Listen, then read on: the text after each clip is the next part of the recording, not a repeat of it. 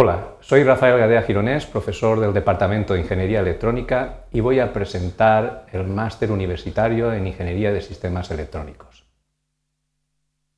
Este máster tiene como objetivo la formación de especialistas en el diseño, la mejora continua y el mantenimiento de sistemas electrónicos en la industria. Este máster está funcionando desde el 2007 y ha pasado todas las auditorías, verificaciones y acreditaciones del Ministerio. La gestión está compartida en sus diferentes ítems, pero quizá la más importante, la gestión académica, es del Departamento de Ingeniería Electrónica. Los criterios de admisión eh, están en base a estos tres aspectos, titulación, expediente académico y currículum, aunque el de más peso, sin duda alguna, es la titulación de partida. Es muy importante tener en cuenta que el alumno que quiera realizar este máster debe de tener unos conocimientos básicos de electrónica y estas titulaciones que aquí están enumeradas, tanto de planes nuevos, las dos primeras, como de planes antiguos, eh, son las que cumplen, eh, digamos, el perfil ideal de entrada para este máster. Características. Eh, se puede decir bastantes cosas sobre el máster, pero he querido destacar el horario, porque está totalmente adaptado para, para poder compatibilizar con el trabajo. Es un horario completo de tarde y cada día es una asignatura de forma que fácilmente yo puedo gestionarme si hago una matrícula parcial, qué asignaturas quiero yo eh, superar durante diferentes años en el que yo me planteo la realización del máster.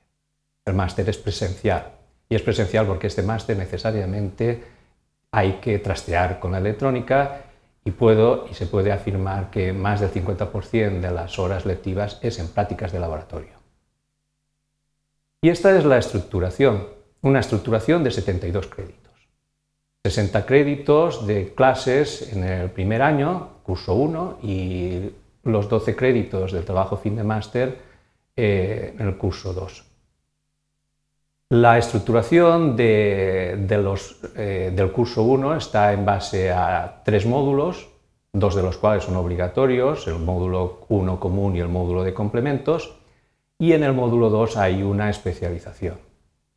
Es importante destacar la misma, puesto que hay eh, una doble eh, especialización, bien en sistemas electrónicos de conversión de energía, con énfasis en la eficiencia energética y energías renovables, en control electrónico de potencia, y otra especialidad con énfasis en sistemas electrónicos digitales, con procesadores digital de señal, GPUs, FPGAs, ASICs, entornos de codiseño, hardware-software. Aplicaciones, evidentemente, eh, tanto para la industria como para la, la rama TIC, una especialidad u otra. También quería destacar el módulo 3, los complementos, está impartido por profesionales de empresas que tenemos en el entorno, en el entorno de la comunidad valenciana, que son multinacionales de la electrónica y que tenemos la suerte de tener a nuestro alrededor. Y si han venido es justamente por la formación de ingenieros que está consiguiendo esta universidad con este eh, eh, bagaje en, en electrónica.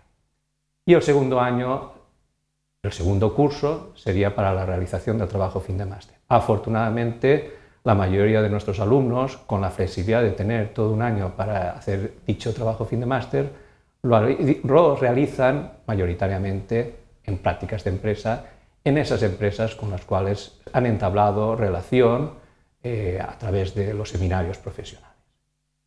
Y con esto termino. Muchas gracias.